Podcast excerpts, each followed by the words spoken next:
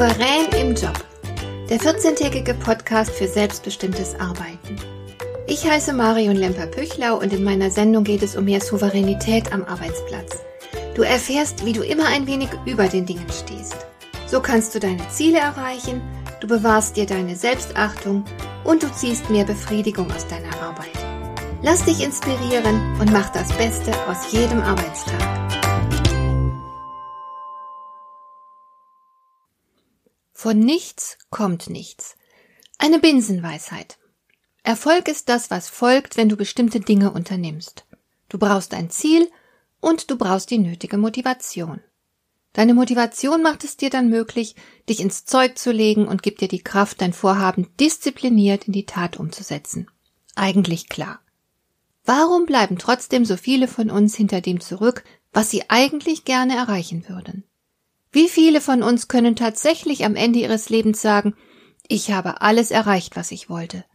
Wohl die wenigsten. Tatsächlich gehen wir laufend irgendwelche Kompromisse ein und begraben so manchen Traum. Wir neigen dazu, dafür die Umstände verantwortlich zu machen. Sachzwänge sind eine wunderbare Ausrede für Erfolglosigkeit. Denn diese Ausrede wird gerne geglaubt. Ich will nicht leugnen, dass es Sachzwänge gibt, die ein Vorankommen sehr erschweren oder sogar unmöglich machen. Aber die sind selten. Die meisten sogenannten Sachzwänge sind stinknormale Hindernisse, die sich immer auftun, wenn wir ein Ziel anstreben. Wir bräuchten Entschlossenheit, Einfallsreichtum, Durchhaltevermögen und Mut, um sie zu überwinden. Aber uns fehlt die Motivation. Dann arrangieren wir uns irgendwie mit den Umständen und gehen nur halbherzig an die Dinge heran. Motivation ist der Schlüsselfaktor für alles andere. Motiviert zu sein bedeutet, ich will.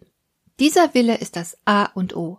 Leider geben wir ihn allzu oft auf, wir zerstören unsere Motivation eigenhändig und leider auch oft ohne es zu merken.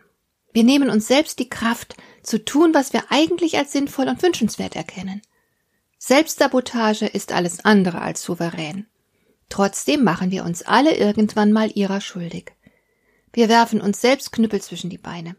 Und dann tun wir uns womöglich noch leid, weil wir unser Ziel verfehlen. Ich würde, ich hätte ja gerne, heißt es dann, aber es geht nicht. Schade.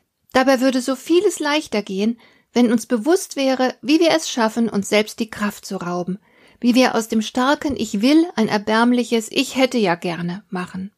In dieser Folge geht es um ein paar Faktoren, mit denen du unbemerkt Selbstsabotage betreibst. Wenn sie dir bewusst sind, kannst du ihnen die Macht nehmen. Je klarer dir vor Augen steht, wie du denkst und funktionierst, desto bessere Entscheidungen kannst du treffen und gegebenenfalls auch etwas an deiner Haltung oder Denkweise verändern. Schauen wir uns also mal ein paar Faktoren an, über die du völlige Klarheit haben solltest. Zu Beginn steht immer das Warum. Warum solltest du dies oder jenes überhaupt anstreben? Um motiviert an einer Sache dranbleiben zu können, brauchen wir unbedingt einen Sinn. Was immer du erreichen willst, muss für dich selbst Sinn machen und dir wertvoll erscheinen. Vielleicht kommt dir das jetzt selbstverständlich vor, aber in der Realität kommt es gar nicht so selten vor, dass Menschen etwas anstreben, ohne das tiefe Warum dahinter zu kennen. Da wir fast alle zur Anpassung erzogen werden, übernehmen wir leider allzu leicht auch fremde Zielvorstellungen. So kann es beispielsweise passieren, dass in einer Akademikerfamilie alle selbstverständlich davon ausgehen, dass eine akademische Ausbildung für jedes Familienmitglied ein wünschenswertes Ziel darstellt.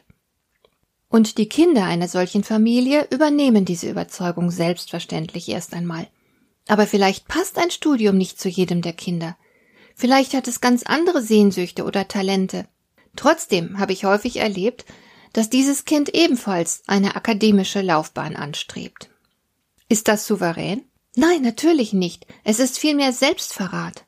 Aber kannst du dir vorstellen, was passiert, wenn ein junger Mensch die Familientradition abbricht und erklärt, lieber eine Ausbildung zum Floristen oder zur Zahnarzthelferin machen zu wollen? Mit diesem Wunsch wird man als Familienmitglied sofort zum Außenseiter, wenn nicht gar zum Versager. Ich kenne nicht wenige Menschen, die dann doch lieber studiert haben. Aber ohne innere Beteiligung und ohne Herzblut.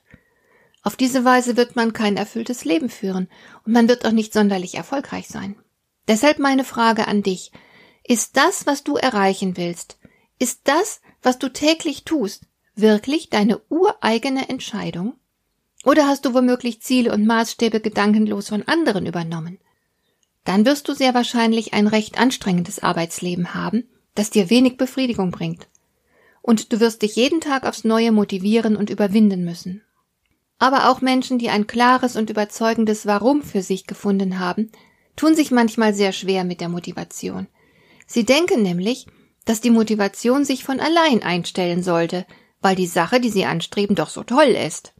Aber die Motivation tut uns nicht immer den Gefallen, pünktlich zur Stelle zu sein, wenn wir sie brauchen. Wenn ich beispielsweise wieder ein neues Buch schreibe, dann bin ich meist Feuer und Flamme für das Projekt. Und trotzdem habe ich morgens zuweilen so gar keine Lust, mich wieder an den Schreibtisch zu setzen und zu schreiben. Irgendwie ist mir nicht nach Schreiben zumute, auch wenn ich ganz und gar hinter dem Vorhaben stehe. Ich fühle mich momentan einfach nicht danach und habe auch nicht das Gefühl, dass mich die Muse gerade küsst. Mir ist mehr nach Kaffee trinken, spazieren gehen mit den Hunden, Gartenarbeit, Krimi lesen, was leckeres kochen, wie auch immer. Und ich musste lernen, dass es nicht klug ist, der Unlust nachzugeben. Der Appetit kommt beim Essen, lautet ein Sprichwort. Richtig ist auch, die Motivation kommt beim Tun. Egal, ob du Lust auf eine Aufgabe hast oder nicht, fang einfach damit an. Wenn du die Notwendigkeit bzw. den Sinn erkennst, lasse dich nicht von Unlustgefühlen bremsen. Häng dich rein. Und wenn du die ersten Schritte gemacht und die ersten Teilaufgaben erledigt hast, kommst du in Schwung und es geht dir besser. Warte niemals, bis dich irgendwann die Lust überkommt, etwas zu tun, das in deinen Augen wichtig ist. Leg sofort los. Sobald du die ersten kleinen Erfolge verbuchen kannst, stellt sich auch die Motivation in aller Regel ein. Vielleicht hilft dir die Vorstellung, dass eine Weltraumrakete den allergrößten Teil der Energie beim Start benötigt. Sie funktioniert nämlich nach dem Rückstoßprinzip, was einen ungeheuren Druck erfordert. Und diesen Druck musst du dir selbst auch machen, um mit deiner Arbeit zu starten, obwohl dir vielleicht gerade nicht danach ist. Hast du erst angefangen, wird es nach kurzer Zeit deutlich leichter. Daneben gibt es noch etwas scheinbar Positives, mit dem du dir deine Motivation kaputt machst, nämlich eine Art von Übereifer, der sich in Perfektionismus niederschlägt. Ich kenne Menschen, die alles so gut wie irgend möglich machen wollen. Und anfangs scheint das auch ganz gut zu klappen, denn ein paar Dinge gelingen ihnen möglicherweise richtig gut. Aber die eigenen hohen Ansprüche wirken auf Dauer sehr demotivierend. Denn es ist teuflisch anstrengend, ständig alles möglichst perfekt machen zu wollen. Da es perfekt eigentlich nicht gibt, findet man dann immer etwas an der eigenen Arbeit auszusetzen und kann niemals rundum zufrieden mit sich sein. Das ist ziemlich frustrierend und nimmt einem langfristig die Lust. Das wird ja doch nichts. Das ist viel zu herausfordernd oder fast noch schlimmer. Ich schaffe das nicht, ich bin einfach nicht gut genug. So lauten dann die entmutigenden Schlussfolgerungen. Perfektionistische Ansprüche können schlauchen und mutlos machen. Ein weiterer demotivierender Faktor ist die Angst vor dem Versagen. Nicht wenige Menschen nehmen den Misserfolg mental schon vorweg, bevor sie überhaupt richtig angefangen haben. Das macht jede Motivation zunichte. So viele Menschen wollen sich nur auf Arbeiten einlassen, die sie garantiert erfolgreich bewältigen können. Abgesehen davon, dass das auf lange Sicht zu einem öden Leben voller Routine führt, hindert uns diese Haltung am Wachsen. Wir lernen nichts, wir stagnieren, wenn wir uns nicht immer wieder auf Abenteuer einlassen. Jede neue Herausforderung kann uns voranbringen.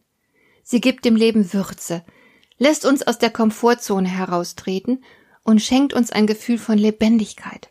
Selbstverständlich wird uns nicht alles auf Anhieb gelingen. Misserfolge sind eine Selbstverständlichkeit, wenn man sich auf das Leben einlässt.